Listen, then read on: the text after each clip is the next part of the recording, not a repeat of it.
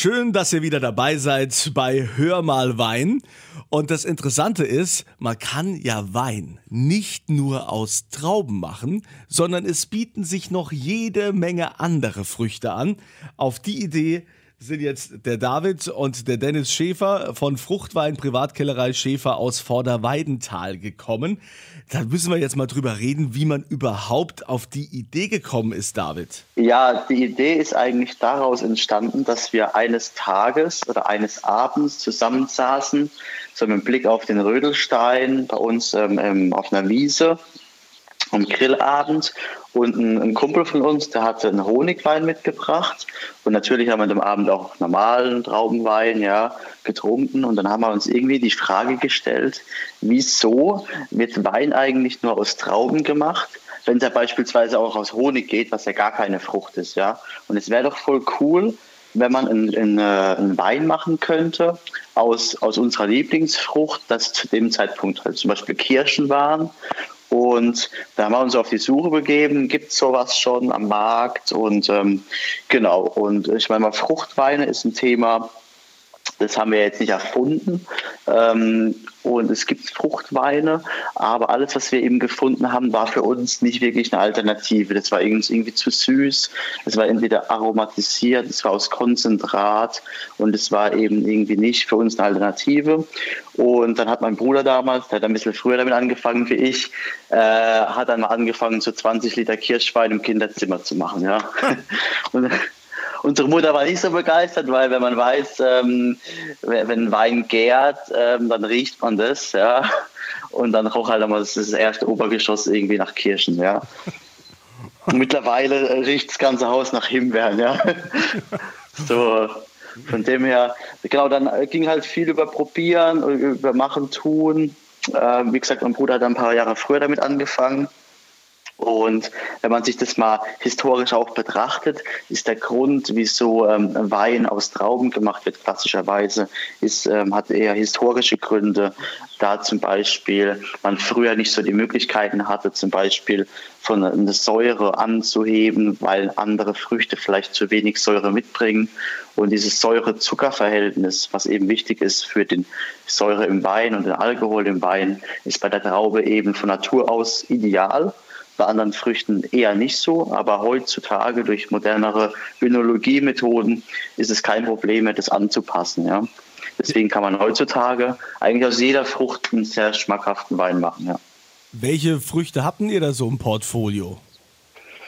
Also wir haben insgesamt schon über 70 verschiedene gemacht, auch Cuvées viel und äh, mittlerweile in unserem Hauptsortiment ähm, ist ein Himbeerwein, ein Ingwerwein mit Orange und Zitrone, das ist gleichzeitig unsere sagen wir, ausgefallenste Sorte.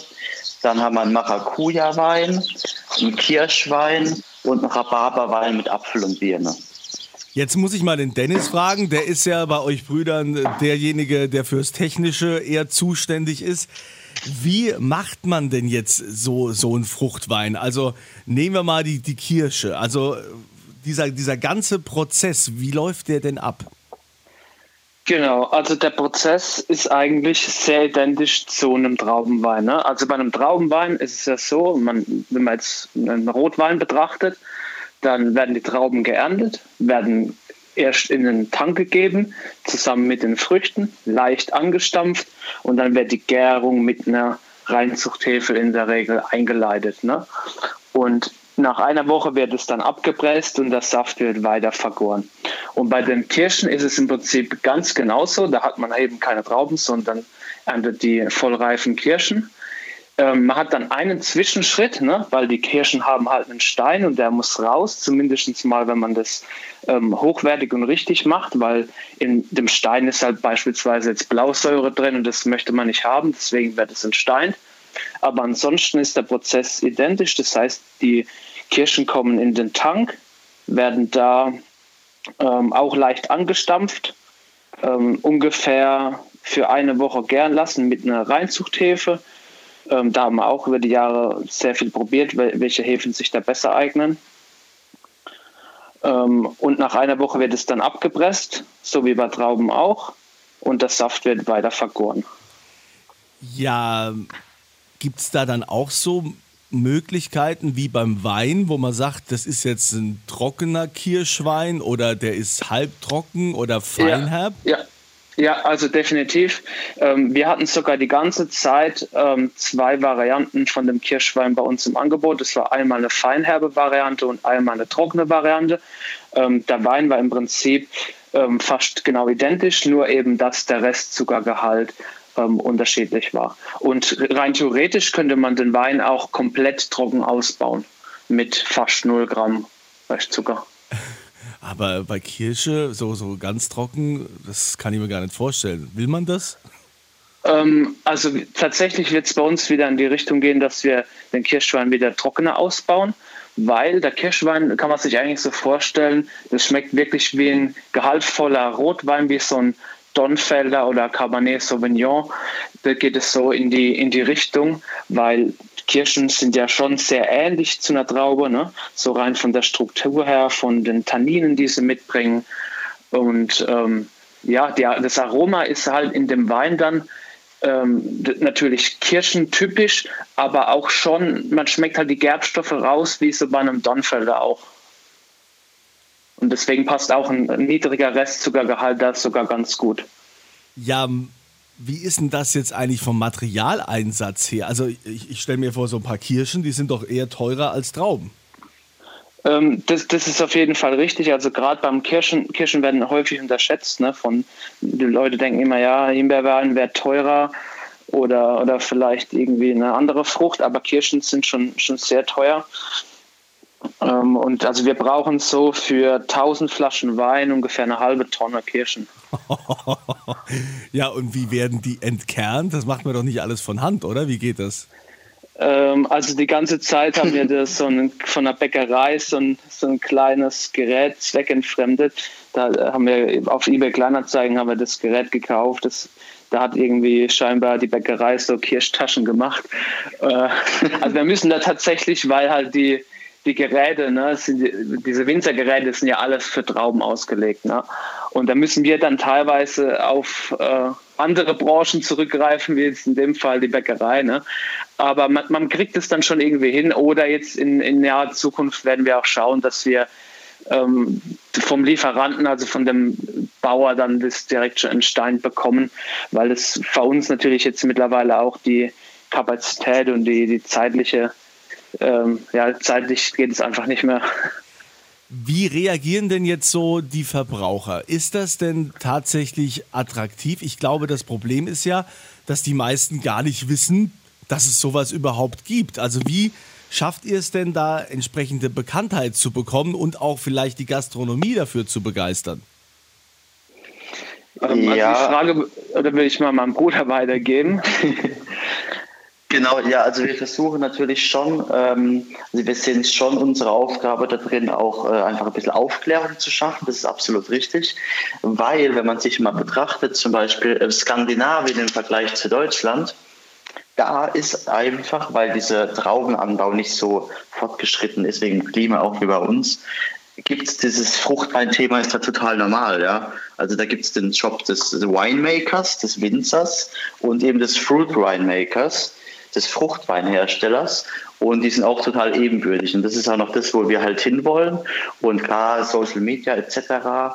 Und wir gehen auch schon aktiv auf, auf Gastronomie zu und ähm, aber vor allen Dingen ähm, auf Gastronomie, die offen ist für Neues und eben auch Publikum für dementsprechendes mitbringt, also sprich kulinarische Restaurants, ja, oder moderne asiatische Restaurants, zum Beispiel für unseren Ingwerwein, der halt gut zu Sushi passt. Also diese ganze Food Pairing Geschichte ähm, ist unserer Meinung nach schon auf dem Vormarsch, also dass man einfach viel aktiver schaut, welches Essen zum äh, welcher Wein zum Essen passt.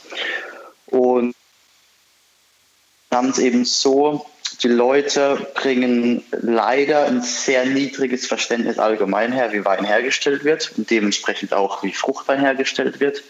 Also wir werden oft mit Basic-Fragen konfrontiert, wie hat Fruchtwein Alkohol? Hat er ganz klar, ne, weil es wird auch hergestellt wie normaler Wein und dementsprechend ähm, kann, wieso ist ein Fruchtwein süß? Das ist auch so ein Vorurteil.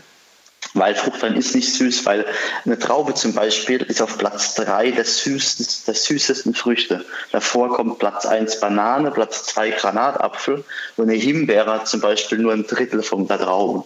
Von dem her macht es schon mal eigentlich, wenn man sich damit befasst, gar keinen Sinn. Und das sind einfach so Vorurteile. Dann manche denken auch, wir aromatisieren Wein. Deswegen gehen wir da schon sehr viel, was wir auch jetzt gerade hier machen, dass wir den Leuten das erklären. Und dann ist meistens die die Idee schon da, okay, macht eigentlich keinen Sinn, oder macht eigentlich total Sinn, dass man das mal auch so macht, ja. Aber wenn ich jetzt oh. sehe zum Beispiel jetzt euer Ingwerwein mit äh, Orange und Zitrone, wie wird denn der hergestellt? Heißt das also, ihr macht quasi mit dem Ingwer dasselbe wie mit den Kirschen und die Orange und Zitrone, werden die auch vergehrt oder werden die einfach äh, so dazugegeben? Wie läuft das ab? Ähm, also der Ingwer bei der Orange Zitrone ist ein bisschen anders. Also Weißweinherstellung ist ja eigentlich immer anders wie vom Rotwein. Und zwar, ähm, da werden jetzt zum Beispiel wirklich Orangen Zitronen gekauft, Bio-Qualität. Und die pressen wir. Also die werden zerkleinert, ganz einfach. Zitronen, Orangen und werden gepresst mit unserer Presse, wie wir aber auch die Kirschen pressen. Ja? Und dann haben wir Saft, Zitronen, Orangensaft. Ja? Und Ingwer bringt natürlich ja keinen Saftgehalt mit, ja, aber halt extreme, extremes Aroma. Und der wird im Prinzip, kann man sagen, geraspelt und dann auch zugegeben. Und vergoren wird es schon alles zusammen. Ja. Und was aber so ist, bei, ähm, was bei Fruchtwein auch erlaubt ist, weil man eben jetzt zum Beispiel, das ist ein guter Punkt, ähm, dieser Ingwerwein, ähm, hat eine sehr, sehr niedrige Saftausbeute. Und da also es ist erlaubt, dass man Wasser zugibt, um eben mehr äh, einfach Fruchtsaft im Prinzip das aufzubessern. Bei Kirschwein zum Beispiel braucht man das eigentlich kaum, weil Kirschen halt zum Beispiel viel saftiger ja sind, also eher wie eine Traube jetzt in dem Zusammenhang wieder.